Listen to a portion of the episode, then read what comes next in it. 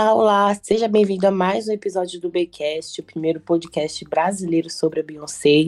Lembrando que o Bcast é uma parceria do Beyoncé Brasil com o Thiago Souza, arroba.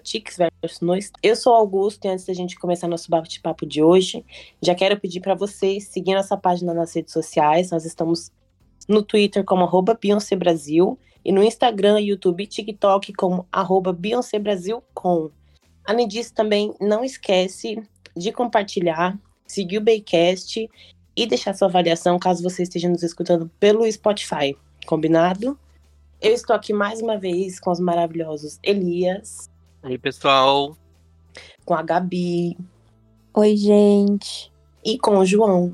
Oi, tropinha. E no episódio de hoje a gente vai falar sobre ele, esse álbum maravilhoso, o quarto álbum de estúdio da carreira solo da Beyoncé, que é o Four. Esse álbum que traz aquela coisa da numerologia na carreira da Beyoncé, que para quem não sabe tem muita coisa envolvida aí, né? Nós temos o aniversário dela, que é 4 de setembro, né? Isso. 4 de setembro tem o aniversário do Jay-Z, tem o aniversário da mãe dela, tem a data do casamento, que foi 4 de 4 de 2008. E também dizem aí as línguas que Blue Ivy, o IV de Blue Ivy, é o número romano do 4. Então tá tudo inter... O álbum ele foi lançado no dia 24 de junho e foi ali um, um período, ele surgiu na verdade após um período ali de férias da cantora, né? Depois de tudo que ela conquistou na era e a Sasha Fierce, a mulher precisava tirar um descanso, né? Então, aí depois dessa era, teve um reatozinho, aí ela veio com o álbum, e nesse meio termo, teve aquela passagem que ela tirou, rompeu os laços profissionais com seu pai, até então era o seu empresário. O álbum é inspirado no R&B e ele conta com a presença de ritmos suaves e nele a Bey também conseguiu aproveitar e explorar bastante os diversos estilos vocais com a influência do hip hop, do funk soul. E é interessante falar que quando a Beyoncé, né, começou ali depois das férias dela, fazer o conceito do, de como seria o próximo álbum dela, né, depois do estouro do I Am Sasha First, ela tava ali mais focada em fazer um álbum focado no, no Afrobeat, né? Tanto que alguns fãs aí que são mais imersos né, sobre o assunto Beyoncé sabem que a Beyoncé chegou a gravar um álbum de, Afro, de Afrobeat antes do The Gift. É, não só um álbum, né? Mas várias tracklists. Sim. Só que assim, né, durante a produção, ela se reunindo com, com produtores, com compositores, o álbum foi se modificando e essa parte do Afrobeat foi sendo deixado de lado. Né? Tanto que a, o resquício de Afrobeat que a gente tem no For é End of Time. Só que tem também as partes, nas partes visuais de Wonderwall, ela traz muito dessa cultura africana. Então, assim, não se perdeu o conceito inicial do álbum. Mas ele foi se modificando, né, ali na experiência da Beyoncé, né, já que a gravação ocorreu ali né, entre 2010, meio do ano de 2010, assim que ela encerrou a I Am Sasha Force, até o primeiro trimestre de 2011. E ali a Beyoncé, né, ela se reuniu com, com Neo, com Frank Ocean, com Diplo, com Jay-Z, Kanye West, Sia, Ryan Tedder voltou também para trabalhar com ela nesse álbum. Então, ele foi se modificando e daí a Beyoncé chegou a gravar 72 músicas. Ela apresentou essas 72 músicas para a gravadora. Quem assistiu ali também o documentário do For vê essa parte né, de audição, ela apresentando as músicas. E dessas 72, a gravadora selecionou 12 para formar ali um conceito do álbum, músicas né, que seriam comercialmente melhores em rádio para ela entregar esse álbum bonitinho pra gente. Fora ainda, né, para quem acompanhou ali também o documentário, foi a primeira vez assim que a Beyoncé diz que fez né, aquele esquema de camping, né, que ela alugou uma mansão e reuniu produtores, compositores, né? Foi a primeira vez que ela adotou esse método de juntar todo mundo para trabalhar né, nas produções das faixas. E uma tragédia que aconteceu com o For foi que, né, 21 dias antes do álbum ser lançado, ele vazou de forma íntegra na internet. Né? Então a Beyoncé ficou bem chateada. Tem essa parte também no documentário. Só que na época a Beyoncé se pronunciou no Facebook, ela era acessível ainda. E ela chegou a dizer que não iria mudar nada. Que o álbum seguiria sendo lançado daquela mesma forma, do jeito que ela idealizou. Não, imagina o desespero dela vendo que todo aquele álbum ela passou ali quase um ano e pouco fazendo vazou do nada, sem mais nem menos. É, né? Mesmo que o público gostou, né? Querendo ou não, meu, é um trabalho puxado ali, né? O vazamento de álbum, de música é uma perda enorme pro, pro cantor, né? Sim. E a gente também chegou a falar na, no episódio do I Am Sasha Fierce que foi um álbum que subiu o nível da carreira da Bey, né? Mas eu acho que com o For também, ele, ele alavancou muito mais ainda. Porque aquela coisa, né? Teve muito hit, muito hino, e eu acho que deixou ainda mais a marca Beyoncé registrada pelo mundo. É, acaba que a todo álbum que ela lança sobe um nível um pouco da carreira, né? Acredito que com o vazamento do For, é, ela, é, ela se privou mais, se prendeu mais, entendeu? E se protegeu mais para não ocorrer isso novamente. Então, tanto que é, vemos aí que o Beyoncé não teve nada, né? Nada, nada, nada. Uh, e assim, é um álbum de transição de carreira da Beyoncé, né? Ela veio uhum. de um, do auge da carreira ali dela do I Am Sasha First, né? Que foi um sucesso comercial, fez turnê né, em vários países. Então, aí ela corta laços com o pai dela, que tava gerenciando a carreira dela desde que ela se entende por gente, desde criança ali com os Destiny Childs. Então ela, e também é o primeiro álbum que é lançado sobre o selo da, da gravadora dela, Park World, né, ali em parceria com a Colômbia. Então assim, é o primeiro álbum da Beyoncé produzindo, sendo lançado pelo selo da gravadora dela, ela como empresária dela. Então assim, ela, gente, o que, que eu vou fazer de diferente? Né, e ela se importou em, ó, então eu vou mostrar quem é a Beyoncé e eu vou tentar trazer mais conceito pro meu álbum, né? Ser respeitado por quem entende de música. E convenhamos, conseguiu, né? Conseguiu, com certeza. E até interessante falar, né, nesse conceito, vai, das 72 músicas que ela gravou. Ela até chegou a dar entrevista ali na época, né, de lançamento do Wonderworld como single. Que quando ela tava editando lá o DVD da Ian World Tour, ela notou né, que a, o timbre de voz dela era diferente no ao vivo e que ela queria trazer essa experiência da voz ao vivo dela também para um CD, né, sem ser aquela voz polida. Então aí ela foi misturando elementos de rock, de soul, de funk no conceito de o álbum R&B que era o que ela queria lançar, já que esse ritmo estava sendo pouco visado nos Estados Unidos, né? Praticamente tinha sido deixado de lado das rádios ali contemporâneas que só tava tocando disco eletrônico, eletropop. Então ela não, vou trazer a R&B de volta com a minha voz, o tom lá em cima do ao vivo e com vários elementos. Não, não é à toa que é o álbum favorito dela, né? Para mim, é, o Fora é o suco puro da Beyoncé. Eu acho que é um álbum de libertação, tanto dessa parte dela assumir é, as próprias produções, quanto dela realmente se mostrar, porque depois do AM, não sei se vocês lembram, mas ela deu uma entrevista que ela não precisava mais da, da, da Tasha, da Sasha, que ela tinha morrido, porque ela já tinha encontrado o lugar dela ali no palco, então eu acho que esse, o For, foi muito importante para ela realmente se firmar e saber realmente o que ela quer e aonde ela poderia, poderia chegar. Até para ela mesma enquanto artista, né? Sim. Depois do vazamento completo do álbum, as 12 faixas presentes do disco apresentaram uma grande aceitação e se tornaram grandes sucessos. Não é à toa que o For tem vários prêmios aí durante essa era. Além da versão oficial, o álbum For conta também com uma edição especial do Japão e uma versão deluxe.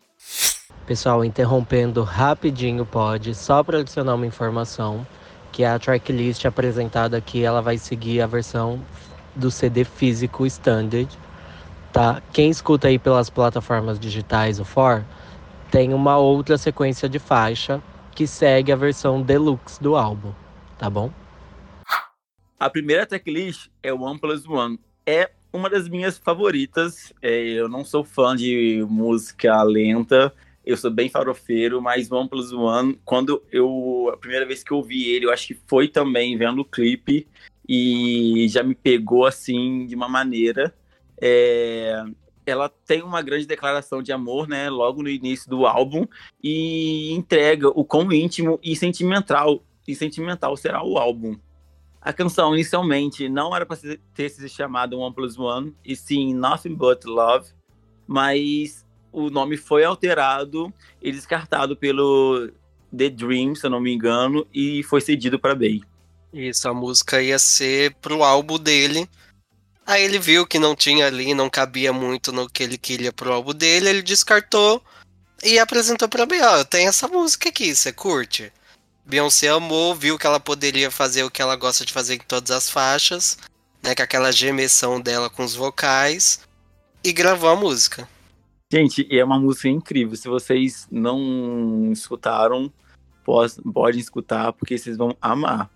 É, ela faz a utilização da instrumentação junto com os vocais poderosos delas e afinados fizeram a música ser aclamada pela mídia especializada.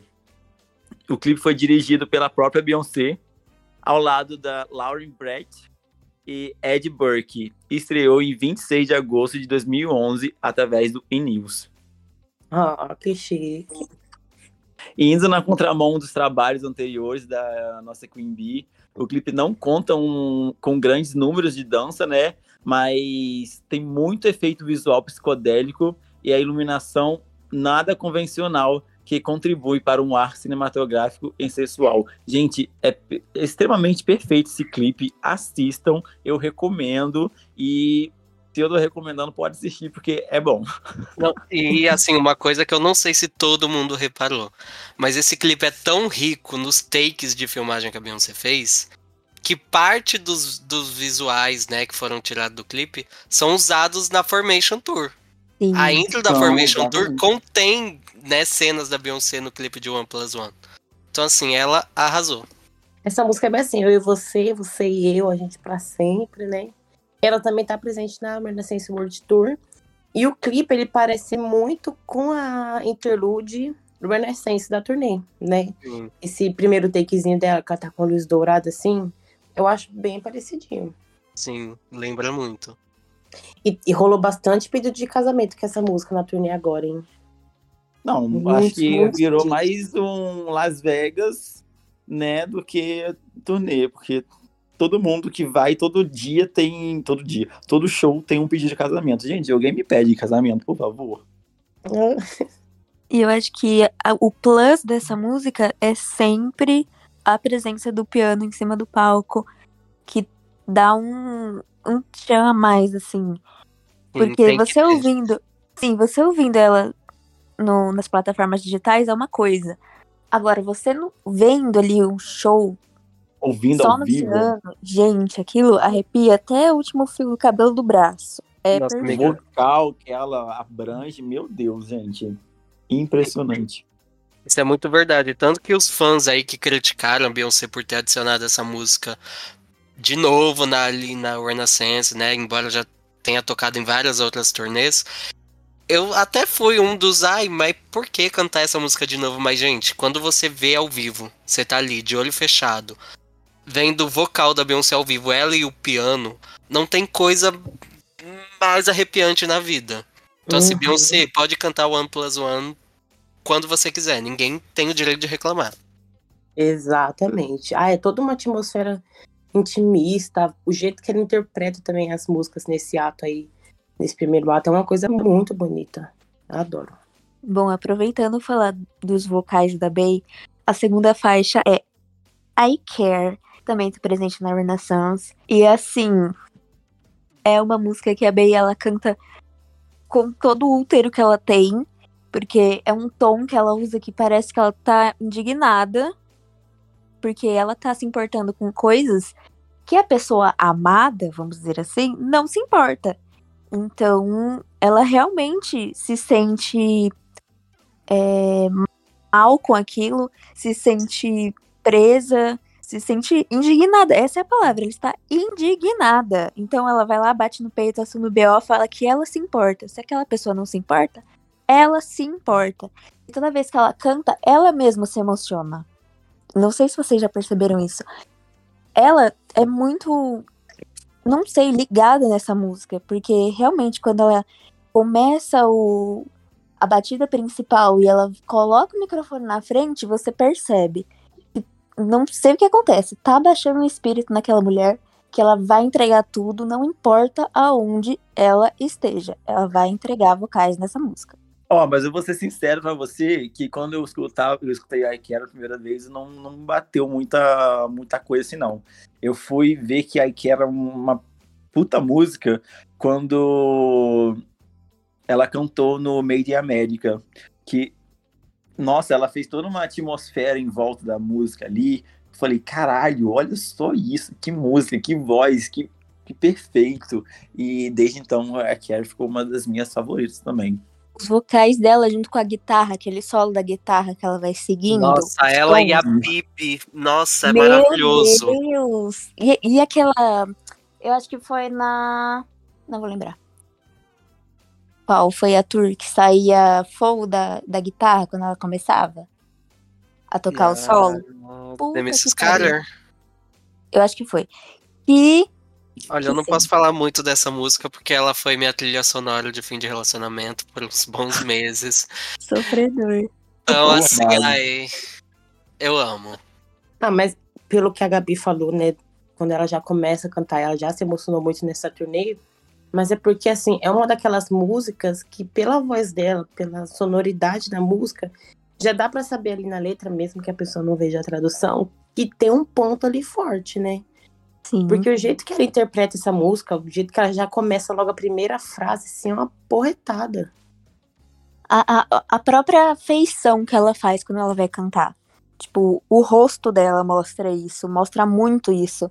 Os trejeitos que ela faz, a mexida na cabeça que ela dá quando começa aquela batidinha, assim, do começo. E você sente ali que ela tá se preparando para ter um, uma coisa mais emocional naquela música, para te para realmente te deixar boquiaberto. Falar, caralho, que que música. É, é realmente ela, ela, no ao vivo ela faz você sentir tudo que ela tá sentindo, né? Ela consegue é, exalar isso pra gente. Sim, mesmo que você não esteja num final de relacionamento sofrendo, você vai sofrer com essa música. Esse é o papel dela. É, exato. Quem nunca esteve feliz e sofreu Care? Uma coisa que eu acho muito legal que, né, para quem assistiu o documentário aí do For, ela postou, né, colocou um vídeo dela gravando I Care, e ela tá cantando com tanta força, com tanta força, que a tela de proteção anti-ruído da frente do microfone fica tremendo. Uhum. E Sim. ela tá nem aí, ali é só o vocal batendo, tremendo tudo e ela entregando o que ela entrega de melhor. Então, aí na faixa 3, ainda nessa atmosfera sobre amores e paixões, aqui a Beyoncé ela fala sobre sentir a falta do parceiro dela, mesmo depois do término do relacionamento, né? Aqui, aquela fase que parece tudo uma bagunça depois que você termina. Aí ela fica uma confusão interior, não sabe como que age, como que fica. E bate aquela saudade. Então essa música, né? Sobre términos, sobre sentir saudade, uma coisa saudosa. Será que rola uma recaída aí nessa música? Ah, o Elias não pode nem abrir a boca. Não vou comentar sobre essa faixa, galera. Ei, qual é a Deixa abaixo. Deixa abaixo, deixa abaixo. ah, eu gosto muito dessa música também. Eu acho que, assim, pela. Como é que fala? A palavra musicalidade? Sim. Uhum. É, eu acho que assim, cada faixa desse álbum parece muito que tá ali na letra, na produção da faixa, tá muito ali presente, sabe? Não sei se você, mas aqui nessa música parece que a voz dela tá um pouquinho mais. Não sufocada, mas tipo, mais presa, sabe? Eu não sei explicar, como se ela estivesse é dentro de uma. O nó da garganta. Aí parece que é bem isso mesmo, sabe? Ela retratando esse momento do fim do término, não sabendo o que fazer. Eu acho que todas as faixas aqui tem um pouquinho disso. da produção e do jeito que ela canta fazer sentido com a letra. Não, e até ali a intro, né? Aquela parte instrumental do começo já vai dando uma melancolia. Você pode estar no dia mais alegre da sua vida. Você botou essa faixa para tocar, você vai ser levado ali pela sofrência. Uhum. Ah, eu não sou levado, não. Não sou. Ah, eu sou. Eu imagino eu um clipe também. muito triste na minha cabeça, eu até choro ouvindo essas músicas. Assim. Nossa, eu também. Principalmente quando ela cantou na The Mrs. Carter, aquele visual atrás dela do telão e ela interagindo, né, ali com a silhueta. Eu lamento muito por a The Mrs. Carter não ter um DVD por conta dessa performance. Todo episódio é a mesma coisa. O Elias quer porque Ai, quer um DVD da The Mrs. Carter. Beyoncé, por favor, você não tá entendendo, entendeu? Se você não lança, a gente tem que aguentar. É. Alguém assalta logo esse cofre dela, pelo amor de Deus. Vai, Blood, arranca esse pendrive do computador. Ah, agora vai ser a Rumi que vai espalhar tudo. Bom, gente. Aí a próxima faixa é a, e, né, o Replaceable 2.0, Better Thing I Never Had, lançado como segundo single né, do álbum. E o foco se trata justamente nisso, né? O relacionamento não deu certo, ela vai lá e volta, ó. Ainda bem que não foi com você, porque eu tô com muito melhor agora. Né? E eu amo esse clipe, porque no clipe ela, né, trouxe ali uma referência à adolescência dela, onde ela namorava um outro rapaz. Ela chegou aí na festa de formatura, tem a foto famosa, que aí, né, quem é Beehive das antigas já viu essa foto. Só que ainda bem que não deu certo com ele, porque agora ela tá com o Jayzinho, né? O dono da máfia. O papo. É. o proprietário. Essa música aqui, diferente de Início, né? Quem não sente nada é ela. Só que é porque o carinha não tá valorizando, né? Não tá fazendo conforme combinado. Eu acho a primeira parte desse clipe tão comercial, casa, mesa e banho. Sim, sim, Não sim, sei, sim, sim. ah, Era isso mesmo que eu. É muito Mas o melhor foi a Pablo é, se inspirando no clipe de Best Thing I Never Had. E achei icônico. Quando isso, amigo? Quando? A Pablo? É, não Gente. ama, ama, sente, chora. Ama, sofre e Ama, chora. sofre. Isso, É. é. senhora. Ela se inspirou Ah. no clipe de Best Thing I Never Had do Beyoncé. Mas ela tirou aquele negocinho que a Bey. Nossa, aquela, aquela cena do clipe é a minha cena favorita. Que ela tem. Tipo um. Não sei o nome do negócio, porque eu não entendo dessas coisas, né, gente? Também O não que vou que me é? expor tanto assim. Que, que aquela é. faixinha que ela tem na. Na perna, que Ah, ela o perna outro acabou. do, do, do espartilho, não é? A parte do. Isso, mas eu não vou me expor pra, pra não falar que eu sei o nome. Porque eu não sei. Eu acho que ela também tira no clipe dela. Ela Gente, aquela cena é de, de tudo. noiva. Eu sempre quis ser aquele homem. E dando continuidade aí, na quinta faixa do álbum, temos Party com André 3000. E ela foi composta por Kanye West, o, o- hoje em dia chamado como Ye, né? Jeff Basker, é, André 3000, Mills Dexter, Douglas Davis, Ricky Waters e a nossa querida Queen Bee aí, né? Para fechar esse timaço aí de peso. E a música foi lança- lançada como seu terceiro single do For. É, o videoclipe de, de Party, ele nos leva para uma típica festa americana, né? Bem no quintal ali de casa, com muito biquíni colorido, as danças ali, a galera se divertindo muito. Temos a Solange Knowles, a irmã de Beyoncé aí na participação, a Kelly Roger, Kelly Rowland, ex-Destiny, também fazendo participação no clipe. E ele foi filmado em Nova Jersey e foi dirigido pela nossa própria Beyoncé. Pra Você ver como é que ela tava inteiraça do, do seu álbum, né? Esse clipe, eu, eu tenho na minha cabeça minhas teorias loucas. Que ele é uma continuação de Why Don't You Love Me? Porque eu acho a Ai, estética dos nossa, dois clipes muito, muito. parecido. Então Aí, tipo, mesmo. Em Why Don't You Love Me, ela tá, ai, você não me ama, tô sofrendo, e depois, opa, peraí. Não, vou pra festa com a minha irmã, com a minha amiga, vou juntar todo mundo aqui em casa. né? Eu É, e essa se teoria você na minha cabeça. ver, até o clima, né, do o, o estilo da, do filtro do, do clipe é bem parecido. Sim. Muita daquela coisa anos 70, 80. Sim. É meu clipe favorito dessa era. Uma coisa bem seriado, assim, né? Seriado americano. Uma sitcom. Ai, a B coloca aqueles peitos dela pra jogo. Nossa, eu acho maravilhosa, gente. Que isso. Não tem como. A cena na piscininha. Ai, nossa, adoro esse clipe.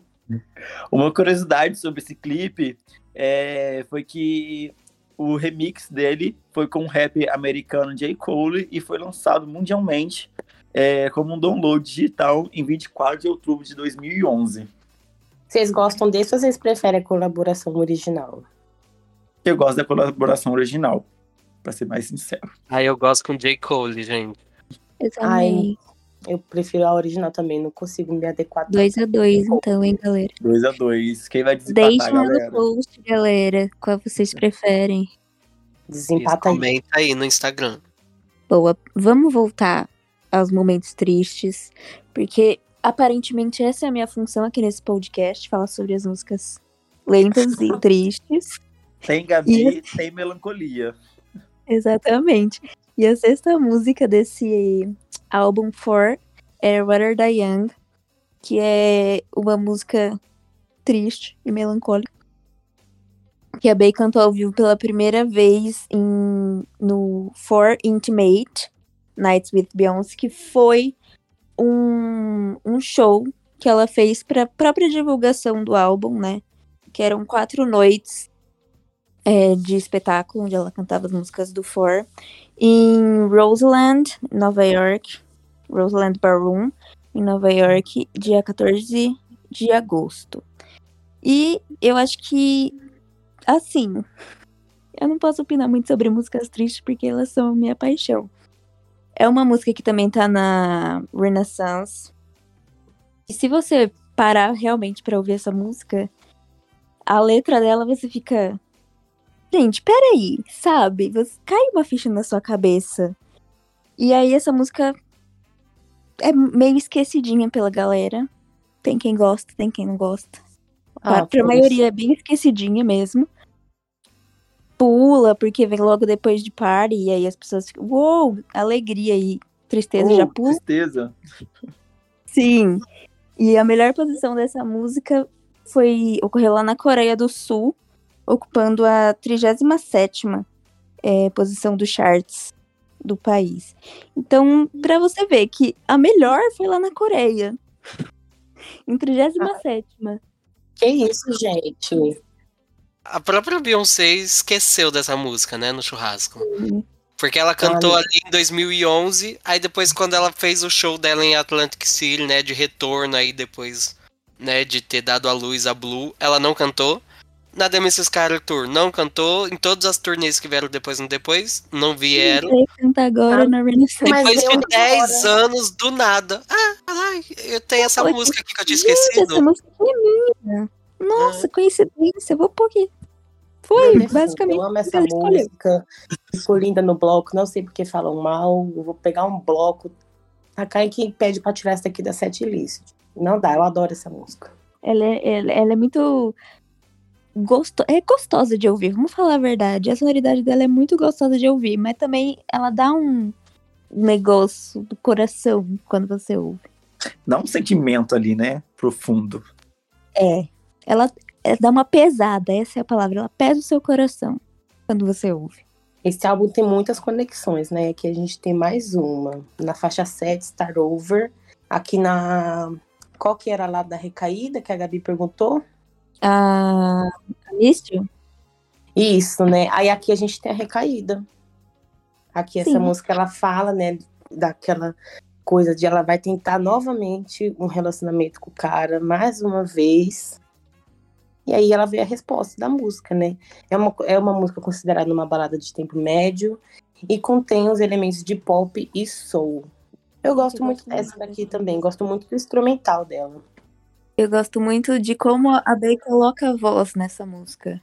De como ela faz arranjos de, e de notas muito baixas para notas muito altas e faz um, um melisma muito bonito. Essa pra mim é a faixa esquecida do álbum, enquanto pra muito é ali Where Die Young, Star Over pra mim é a faixa esquecível, porque quando chega na parte dela, eu só fico pensando, ai meu Deus, a próxima é a maior, é a melhor. e vem logo em seguida Love on Top.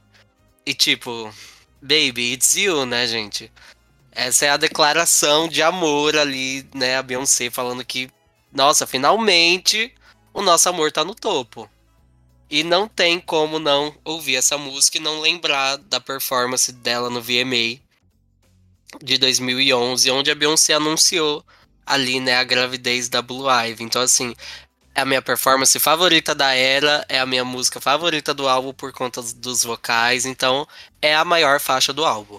Tá decretado aqui.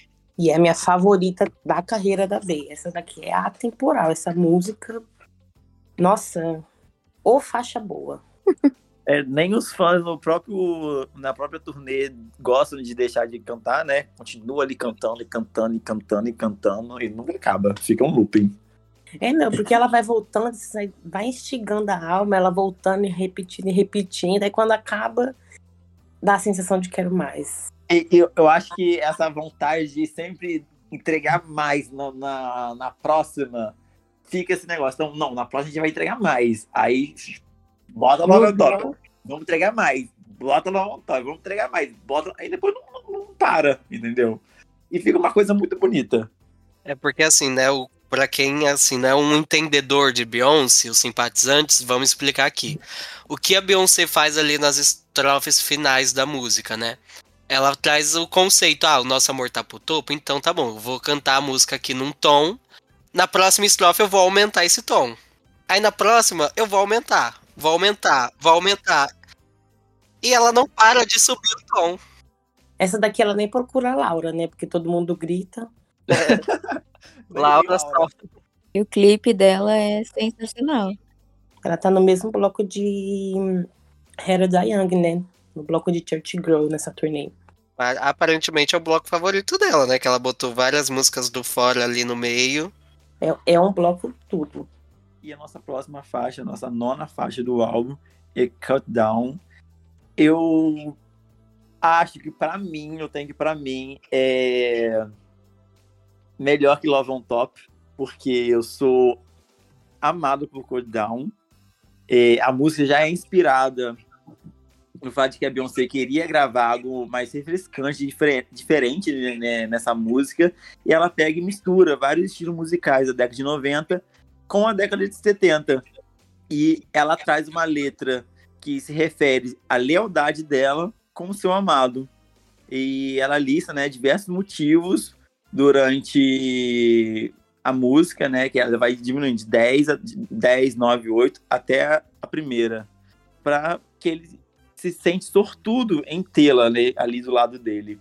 É, é legal também que nesse clipe Durante a gravação, ela já estava grávida da Blue Ivy e ela já aparentava uma barriguinha ali, levemente avantajada na gestação. E por esse motivo ela optou pelo enquadramento dos ombros para cima e utilizou um grande macacão preto nas horas onde havia um zoom.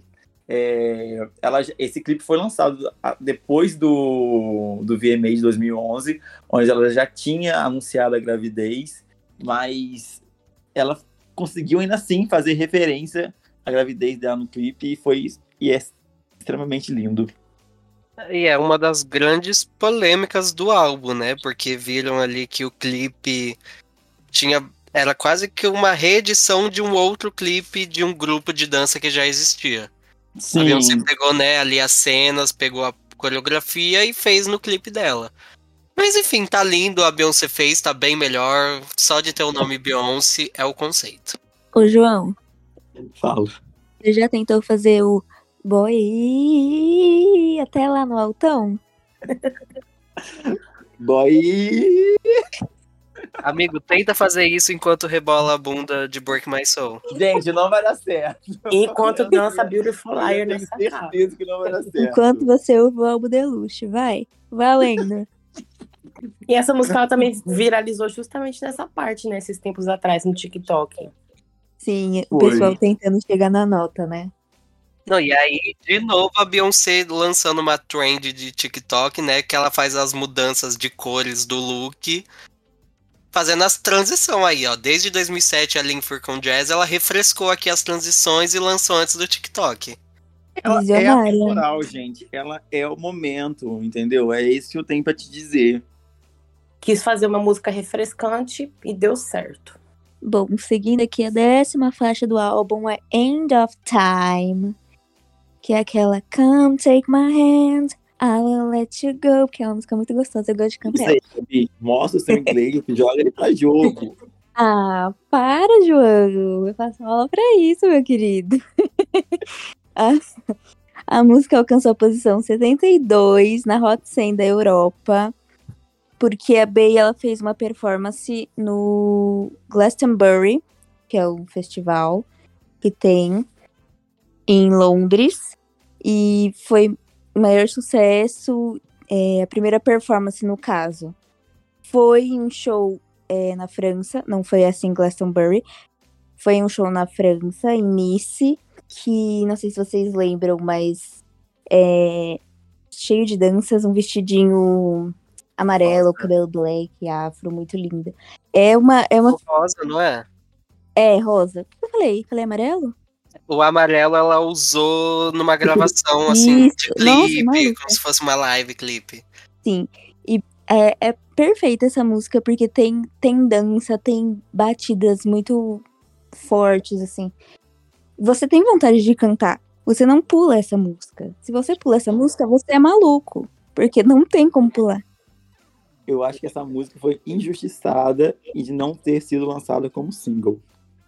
Então, infelizmente, né? Assim, a música, né? Dizem aí as corredores da, da gravadora que era pra ser o segundo single do álbum.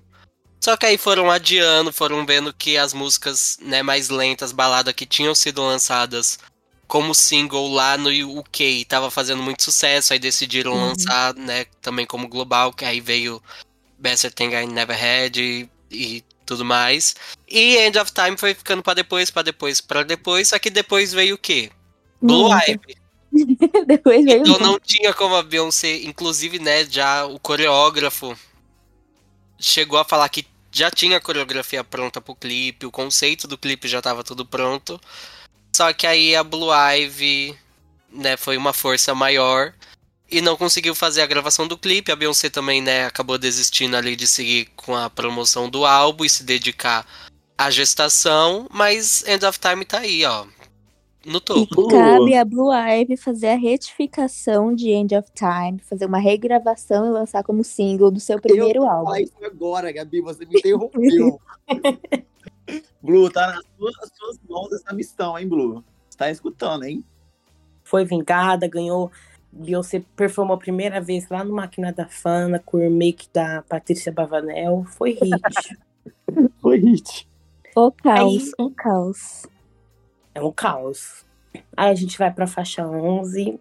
Alguns da fanbase não gostam muito dessa faixa. I Was Here. Porque fala, né, sobre deixar o impacto aqui na Terra. Então é como se fosse uma música de despedida. É uma balada reflexiva. E é bem mostra justamente essa questão de estar vulnerável a questões do, do seu passado. Mas que mesmo assim ela quer deixar impacto ali no mundo antes do seu tempo acabar. Antes da lei de base. A letra foi inspirada nos ataques de 11 de setembro de 2001, onde né, teve toda aquela questão lá, várias vidas perdidas. Em julho de 2011, a música foi escolhida pela trilha sonora para fundo de futebol feminino. Arrasou. Eu escuto essa música, eu só, só passa uma coisa na minha cabeça. A interlude do The Miss Skyler. A cena dela com Jay-Z, ela com a natureza, ela beijando a Blue. Aí me dá vontade de chorar. Essa é uma música que eu choro, assim, só pensando nessa interlude. Ela é linda, ela já cantou até na ONU, né? Nossa, é Incrível é aquela performance. Belíssima, o vestido É, o branco. clipe da música é da ONU, né? Não, se você não me confirme aí. Isso é um Isso aí. clipe live. Clipe live, isso aí, gente. Ah, e a música também teve seus números, né? Ela ficou em sexto lugar no charts da Hungria, em 14 nos Estados Unidos e 16 na Bélgica. E na Então, minha casa em primeiro. seis. E no meu coração, Na nossa casa, ela hitou.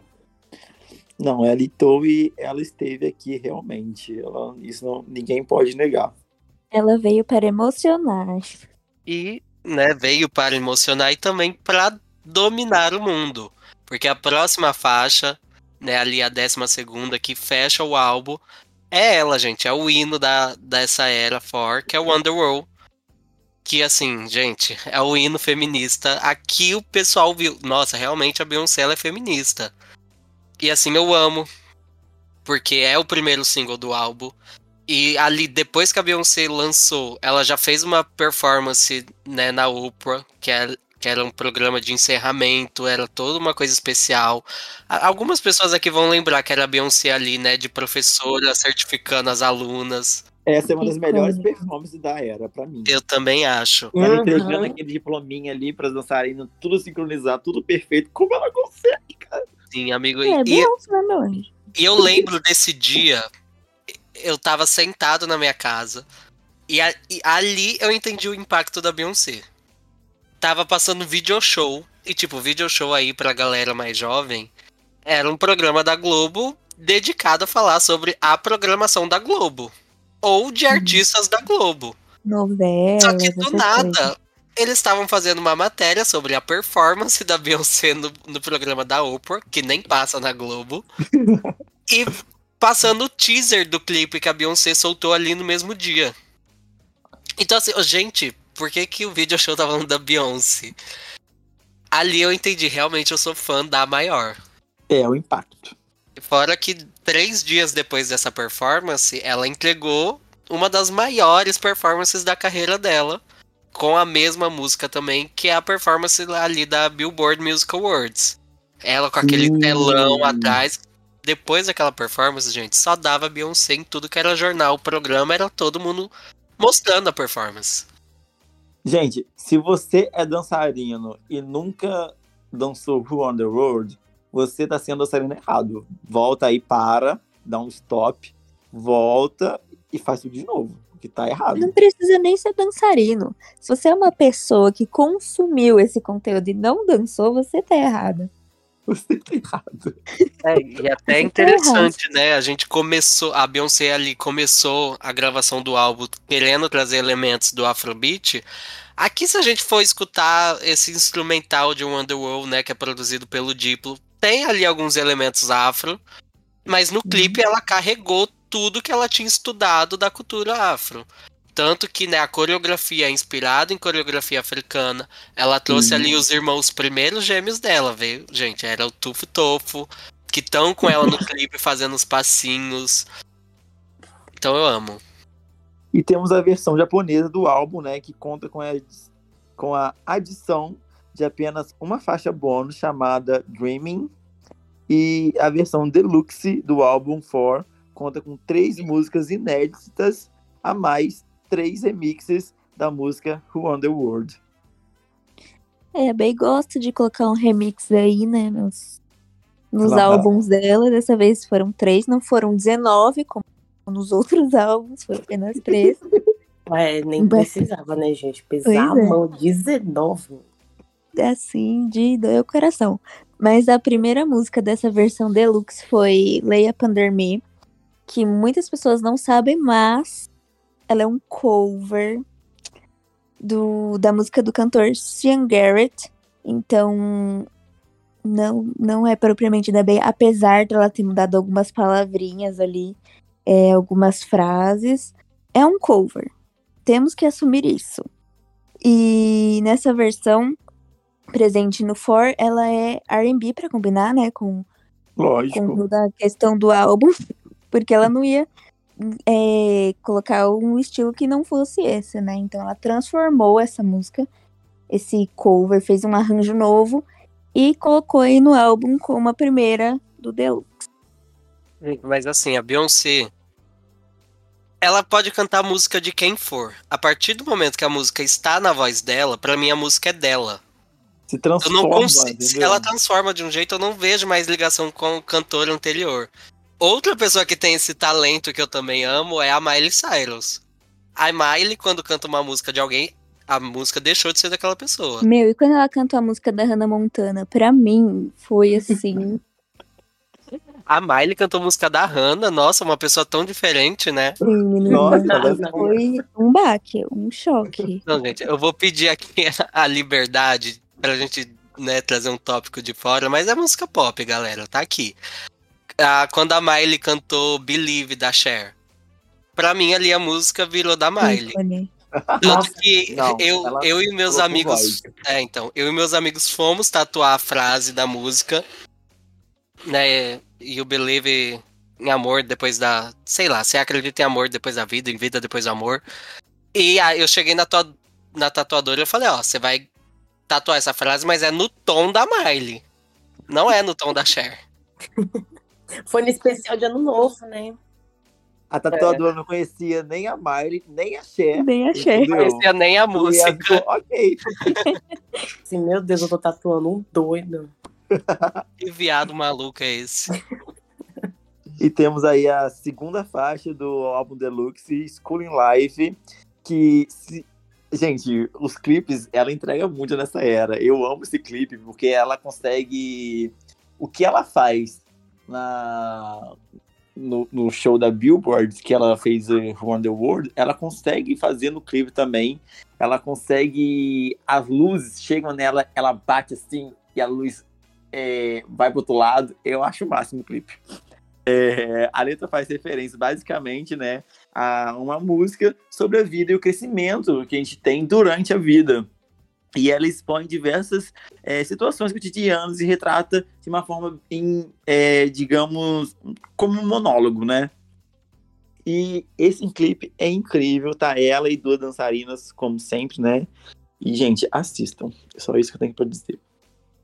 Gente, assim que o álbum lançou, nessa época eu já era aqui da Beehive, né, 2011. Essa foi a minha música favorita. Assim que eu botei o álbum pra tocar, essa foi a primeira música que me pegou. É o Ai, meu meu xodozinho. Eu Não. amo a parte do refrão. Se eu, se eu não cantar. Sabe aquela música que você põe pra tocar e se você perde o refrão, você vai voltar a música inteira pra você pegar? É essa, é essa música que eu faço isso. Nossa, é uma das mais gostosas da carreira. Ai, eu, essa música que é é delícia. Aí, pra finalizar, essa versão deluxe do álbum, Deluxe, segundo o João, a gente ótimo! não tinha como faltar uma música que a Beyoncé não colocasse o seu tesão na voz. Ai, Dance for You. É uma música sexy atrevida, adjetivos usados pelos críticos nessa época. É uma música totalmente assim, tesão, né? Uma música gostosa.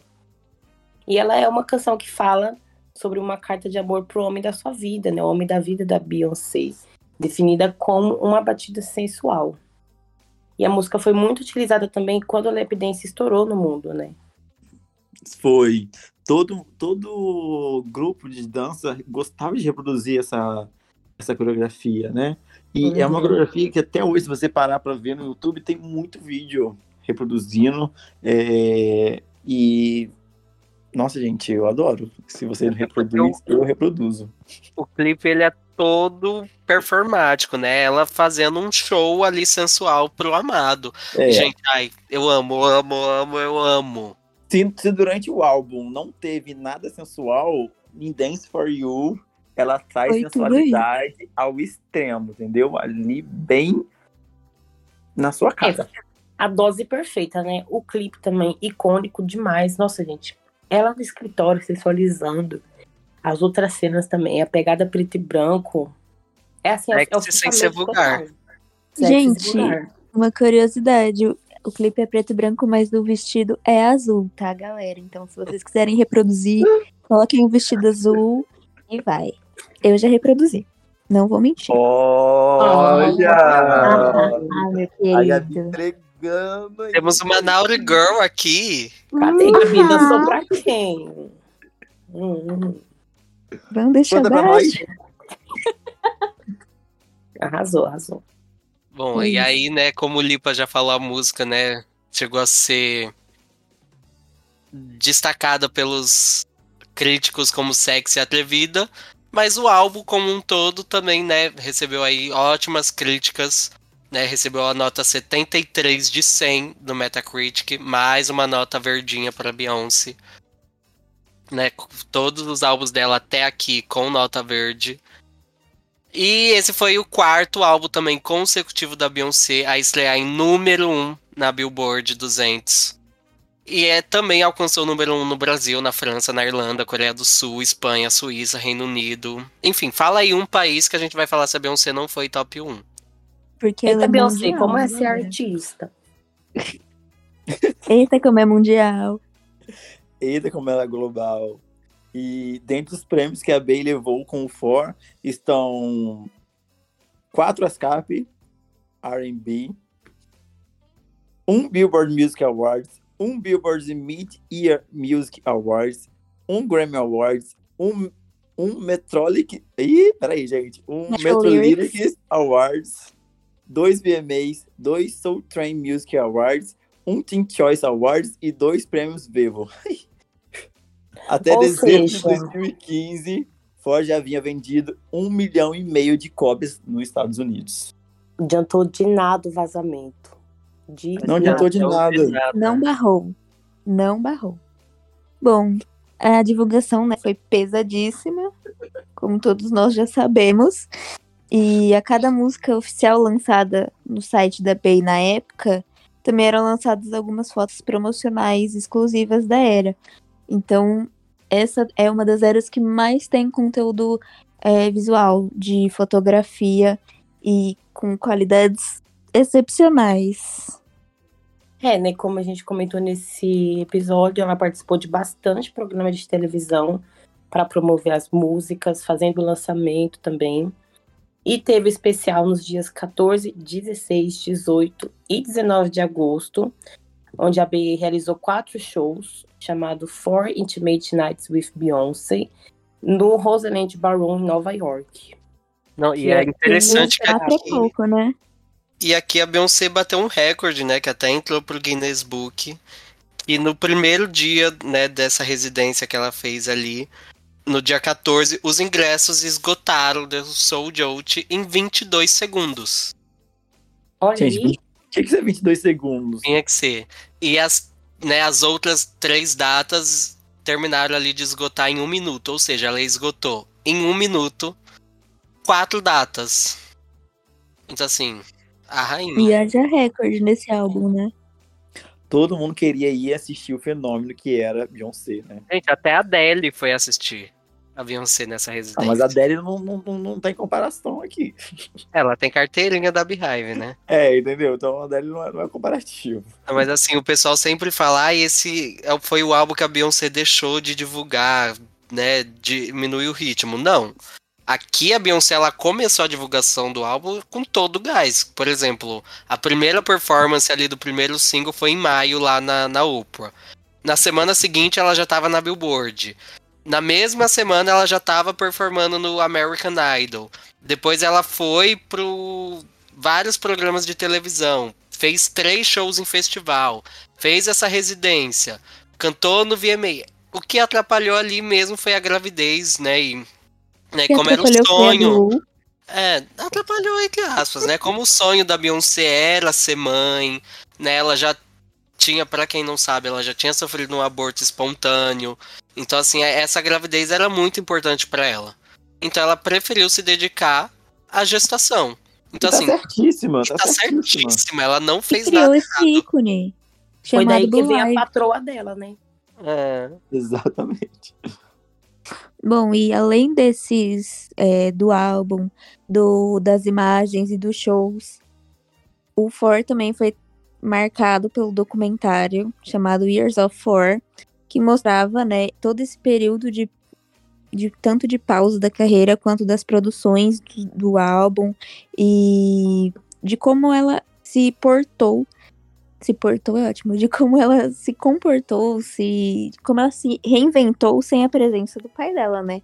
Que querendo ou não, ser agenciada por alguém da sua família desde tão nova teve muitos muitos impactos na vida dela, né? E ela precisou. É, né, né, do essa- desmame, vamos dizer assim. ela mudou muito, assim, porque naquela época, pouco sabe, mas ela estava brigada com o pai dela, né? Ela tinha Sim. Havido um atrito com o pai, então acho que ela preferiu é, cada um pro seu lado e que vida que segue. Porque se continuar do jeito que tá, não vai chegar a lugar nenhum, não vai dar boa. Aí eu acho que Sim, família, família, nesse- negócio da parte. é, e família, família, negócio da parte. Aí foi quando ela desmamou do, do pai dela, do Matthew, e, e assim ela cresceu e cresceu e cresceu e cresceu. E é- hoje em dia, graças a Deus, pelo. pelo Eles têm uma relação boa, eles né? têm uma ótima relação, gente. Eu fico Mas- muito feliz por isso. Esse documentário, pra quem quiser, tá disponível aí no YouTube, no canal da Beyoncé. Eu recomendo muito que assistam. Ai, mas eu não entendo inglês. Também tem lá legendado, tem canal que fez legenda, então assistam. Eu amo muito esse documentário porque ele traz ali a... foi o primeiro documentário que a Beyoncé fez nesse sentido de explicar como ela começou a gravação, por que ela gravou tal música, como ela gravou tal música, e também mostra ali a transição da carreira dela, né, se tornando empresária. E ela até chega a falar que, né, o pai dela, sendo empresário, muitas vezes ele deixava de ser o pai dela. Então ele estava ali uma reunião de exato. família, ela queria chorar só com o pai dela, algo que tinha acontecido, mas não podia. Porque quando ela se reunia com o pai era pra falar sobre a próxima música, próximo programa que você vai, próxima turnê, era só assuntos de negócio. Ela não. Pera, eu preciso do meu pai. Cadê o meu pai? Então ela precisou fazer Imagina esse você numa corte, festa né? de família. Você Ela numa no festa Natal, de família e seu pai lá. Não. Olha, essa, essa data aqui você vai ter fazendo tal coisa. O seu presente vai ser uma apresentação do Jimmy Fallon semana que vem. E uma preocupação, e uma preocupação que a Beyoncé sempre teve, né? Tanto que toda vez que ela veio a público falar do pai dela, ela sempre toma muito cuidado. Porque, né, assim, é, a Beyoncé ela é fã nata, né, do Michael Jackson e, né, assim como ela, o pai do Michael também era empresário dele. Só que o Michael ali, ele já, né, falava, ai, meu pai, às vezes eu queria sair pra brincar, meu pai não deixava. Então ele tornou aquela imagem rude do pai que explorava ele e os irmãos pra cantarem. Com a Beyoncé foi ao contrário, não, a Beyoncé sempre quis esse meio artístico e o pai dela largou tudo que ele fazia da vida pra, não, filho, então vou realizar seu sonho. Só que então ela toma muito cuidado pra não haver um paralelo, né, para as pessoas não compararem, ter essa imagem rude também do pai dela. Ah, algumas pessoas têm, né? Vamos negar. Ele acabou preparando ela pro showbiz e acho que ele fez esse preparatório muito bem, trabalhou ela muito bem, tanto que ela é a grande artista que a gente conhece hoje, graças ao Matthew. Eu, Sim. Imagina ele se não fosse. Imagina se ele não tivesse feito aquele treinamento militar que a Beyoncé desde criança, de cantar e correr na esteira ao mesmo tempo. Exatamente. Exato. Que Como que a Beyoncé Blue ia correr no palco cantando? É. Como que ela ia durar três horas de show? Não ia, entendeu? Por causa aquelas notas altíssimas, não ia. Será que ela faz a mesma coisa que a Blue? Eu espero que Tenho sim. certeza. Enquanto vocês estão aqui ouvindo a gente no podcast, a, Beyoncé, a Blue Ivy tá correndo numa esteira. Tá Que que subindo e descendo sobre elevador. Ah, Ah, mas que bom que aconteceu também, né? Querendo ou não. Porque se desvincular disso, deixar de ter esses embates profissionais e familiares, é bom também, né? Com certeza. E ai, que saudade de uma era cheinha. Apresentações, entrevistas, clipes. é, aqui foi o fecho, né, gente? Aqui a Beyoncé parou de dar entrevistas, parou de fazer tudo, porque teve toda a polêmica também, né, ali da gestação dela da Blue, muita gente falando que era barriga de aluguel, teve todo o assédio da imprensa. Aqui a Beyoncé, ela tomou um, um trauma de imprensa, ela não quis mais, a partir do For pra frente, não tem mais entrevista da Beyoncé, né, televisionada, não tem ela em programa de televisão. Aí, tá vendo, seus safados, o que vocês fizeram? A Viu? gente Tudo culpa passa. da imprensa, esses ridículos. Eu sendo da imprensa, cara de palhaço. Alô, jornalista. Vamos de opiniões dos hosts, Vamos. Vamos de opiniões dos públicos. Bora. Mas Gente, cuidado, hein? ah, cuidado. Ah, gente, assim, né? Eu acabei falando do documentário. Vocês chegaram a assistir o, o documentário do For? Eu assisti, mas nossa, acho que já faz um- muito tempo que eu não vejo. É. Não, gente, mas assim, parte desse documentário ele também foi usado ali. Gente, eu sou behind das antigas. Ai, meu- Teve um especial da- de Natal da Record. Que eles usaram parte ali do show da Beyoncé, One Night One Beyoncé. E pegaram também parte do documentário e colocaram no meio. Pegaram uma entrevista com o Rodrigo Faro, botaram no meio. Que E foi uma grande aqui, bagunça. é, e foi no dia da gravação desse, né, de cenas desse documentário que a Beyoncé fez a promessa que em todas as turnês dela, ela voltaria pro É, Brasil. Mentirosa, Cadê, salafrária. Beyoncé, as Cadê? promessas? Nunca mais Cadê? Nada. Nunca mais vi. Vai anunciar isso aí nunca, não? Ah, pelo amor de Deus. A vo- mais Vamos em polêmica, gente. Vamos em polêmica. Qual a sua Cuidado. faixa favorita do álbum? Love eu não Top. quero saber o top 3, eu quero saber a faixa. Come take my hands, I won't let you. Acho que ficou claro. É. Não, mentira. A minha faixa favorita é Dance for You. Pra mim, é a faixa do álbum, da vida, da carreira dela, Love on Top. Não tem como. Hum, eu ia falar Dance for You e Love on Top também, mas já que né, já foram mencionadas, eu vou fazer uma menção honrosa Honrosa. à School Life. Ah, É, eu acho que eu fico com School, com School Life. Ó, tô doido. Eu acho que eu fico com Countdown. Porque. Mentira, você fica com Pare. Para de ser mentiroso, João. Tava até agora falando que Pare era a sua preferida. Dá licença. Não faz assunto, João. Eu gosto daquele clipe, entendeu? Eu gosto daquela pegada ali.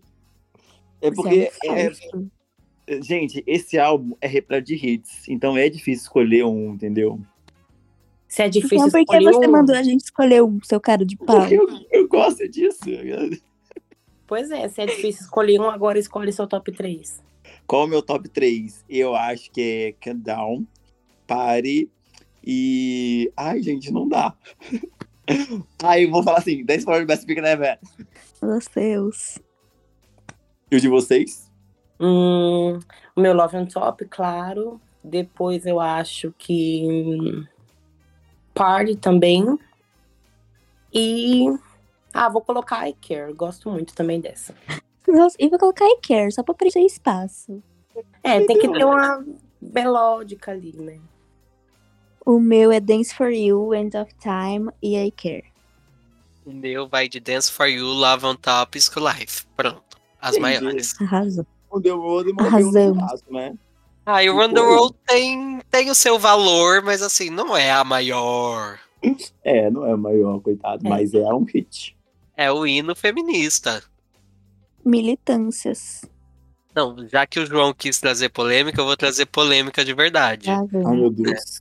Aqui, galera, né, vocês estão ouvindo o episódio sobre o For, mas nós já citamos todos os álbuns lançados anterior, né, a ele. O Dangerous in Love, o B-Day e o I Am Sasha First. Hum, Desses quatro álbuns que citamos, qual o favorito de vocês? Jesus O For. Christ. Tô igual a mamãe, meu favorito. Ai, meu favorito é Dangerous in Love. Bora, Vai, João, estamos. Ah, eu vou responder? É. né? Não quer ser o polêmico? Ah, eu vou voltar no Ford. João, cara de pau, meu Deus. Ai, gente, eu já me comprometi aqui no podcast, eu já entreguei lá no nosso episódio. Inclusive, se não ouviu, vão ouvir sobre o B-Day. Ele é o meu favorito porque foi o álbum que me apresentou a Beyoncé, então não tenho como tirar ele ali do top 1. Ah, falei Ih, gente, não esquece, não é não, é o Bidei. Ih, Ih, mudando assim. Você é da Beehive? vocês não podem fazer esse tipo de, de questionamento ao A gente vivo, pode sim, entendeu? meu querido. A gente pode fazer tudo nesse podcast. O João Quase é fluido, tudo. gente, ele é fluido. Ai, desculpa. Entendeu? Desculpe. E o da Gabi vai ser o For também, que é o que mais tem música triste. Não. Meu, música por triste. incrível que pareça, o meu favorito é Dangerous in Love. É, É. é minha paixão. Olha, chocado. Ninguém quase nunca fala esse. Ai, mas é porque eu sou Hum. especial, entendeu? Tem que ser diferente. Diferenciada. Ó, vamos Uhum. deixar claro que foi do for pra baixo, tá, galerinha? Só pra E- deixar claro aí. Episódio que vem, o João tá aqui falando o outro fa- favorito dele. Ah, então chegamos ao fim, né? De mais um episódio. Olha só. Eu quero agradecer. Antes de terminarmos esse episódio, nós queremos ouvir vocês. Introduzimos o quadro Behive e queremos saber qual a maior loucura de vocês que vocês já fizeram pela Beyoncé. Conta pra gente, manda um direct no nosso Instagram ou no nosso Twitter e a gente vai estar selecionando e colocando aqui no nosso quadro Behive. Ou também Isso. comenta no post desse episódio, né? Fica até mais fácil da gente selecionar. Inclusive aqui, né, a nossa amiga Gabi, que vos fala, ela já praticou a, né, a, a maior loucura dela no episódio do I Am Sasha First. No final do episódio, vão lá escutar, ela fez a promessa, né, que se o nosso podcast bater 200 avaliações, né, ali, de estrelas no Spotify, ela vai pegar um item da riquíssima coleção dela, que tem vários itens raros, e vai fazer um Uau! sorteio para os ouvintes. Então aqui eu vim num papel de amigo, de avisar, olha a loucura que você fez, e eu vou dar uma data limite que a doida não fez. Então, até o Ai, episódio, até a gente lançar o episódio sobre o álbum Beyoncé, o auto-intitulado, se ali bater o 200, ela vai, né, fazer o sorteio com um item raro da coleção.